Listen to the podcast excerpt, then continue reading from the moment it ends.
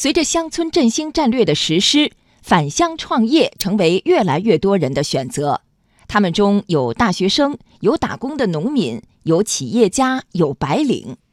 是什么让他们回归土地？返乡创业的途中，他们遇到哪些困惑？又如何突出重围？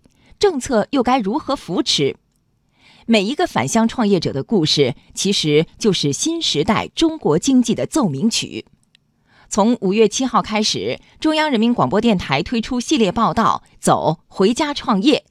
今天播出第四篇：年华猪如何闯出大市场？采制央广记者王居卫。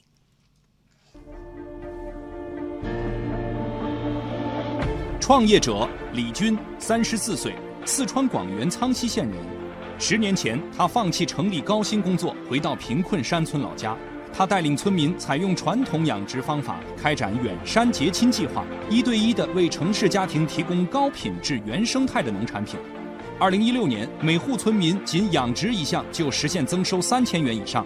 二零一七年，他登上世界互联网大会的演讲台，把电商助力脱贫的经验分享给全世界。二零一八年，李军当选全国人大代表，带着乡亲们追求美好生活的梦想走进人民大会堂。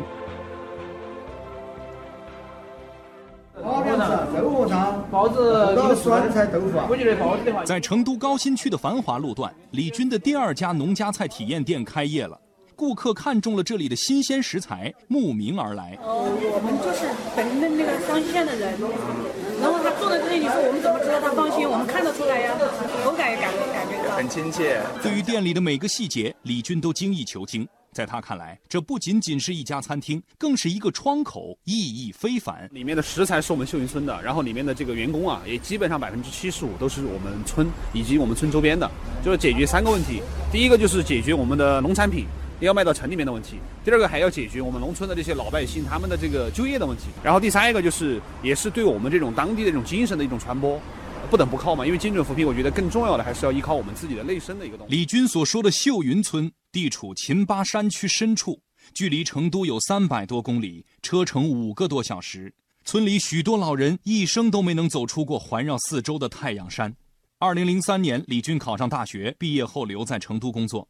但是二零零八年五幺二汶川特大地震，听着电话里母亲的抽泣声，看着断壁残垣的家乡，李军下定决心回家。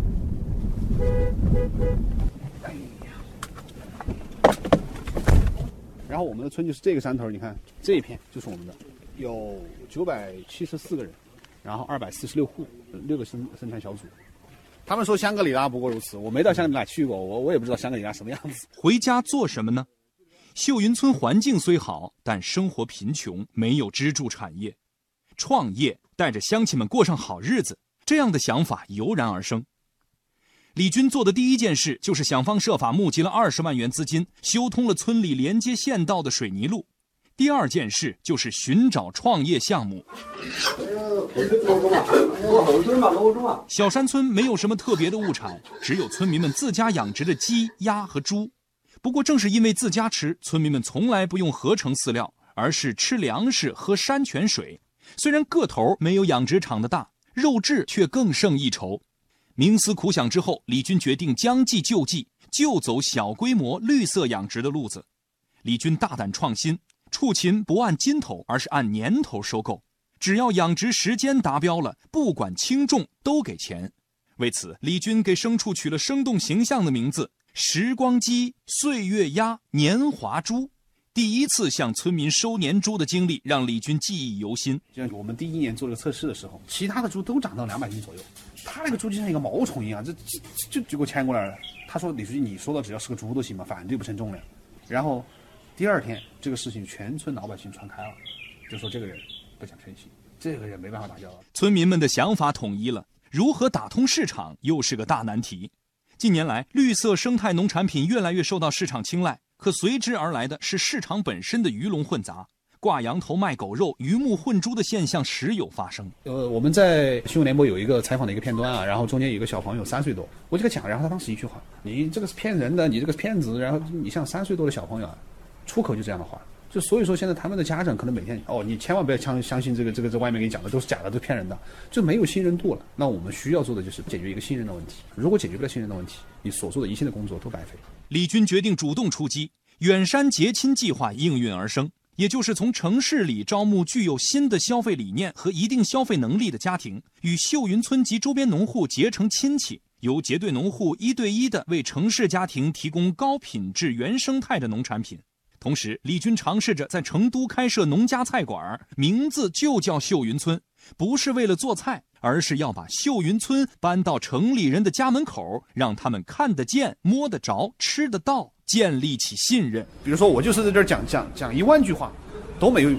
他因为完全不能感受到这个东西，所以说我们就开这个体验店的目的，让他品尝到，让他吃到。比如说我们农村的土鸡蛋，让他吃到嘴巴里面，他完全感受不一样的东西。在电子商务时代。这看起来是个增加成本的笨办法，但李军说，他现在要建立的是信任，只有让人实实在在看到、尝到，别人才会相信你。当与消费者建立了真正的信任后，线上下单也就自然成立了。经过十年的奋斗，李军的秀云扶贫模式出获成效。二零一七年，李军登上世界互联网大会的演讲台，把带领村民创业致富的经验分享给全世界。二零一八年，李军当选全国人大代表，并获得了全国五四青年奖章。自称爱折腾的李军，一转眼又埋头进乡间田野，为了乡亲们的致富梦打拼。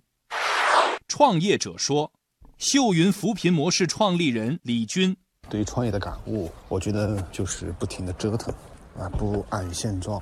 我觉得乡村振兴这是我们这一代人的特殊的一个机会，特别是我们从农村走出去的人，呃，因为我们了解农村。”然后对农村有感情，包括事实也证明，只要你愿意选择农村，愿意相信农村未来发展的机会，其实，在农村真的是可以成就一番事业的。我觉得，创业它不是说每个人都一定成功，但是我觉得创业更重要的是这个过程，因为你在这个过程当中，你能够获得的，你能够，呃，得到的东西，远远是超乎你想象之外的一些东西。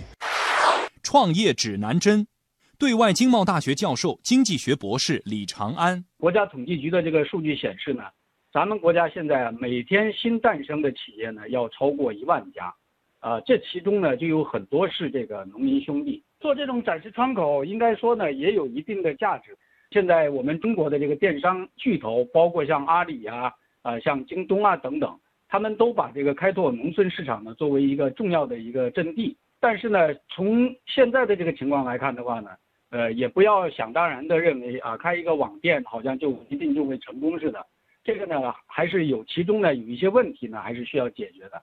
呃，第一个呢，就是关于人才的问题，包括这个网络人才啊、维修人员等等。第二一个呢，就是有一些农村地区呢，物流呢送不到，或者说是送不出来，所以你这个地区虽然有一些好的一些农产品啊，但如果缺乏一个呃完善的这种物流系统的话，这个也很难把它运出来。最后一个呢，就是政府在这方面呢，还是要加大这个宣传力度，啊，来帮助这个更多的这个村民呢，加入到这个电商创业的这个队伍当中来。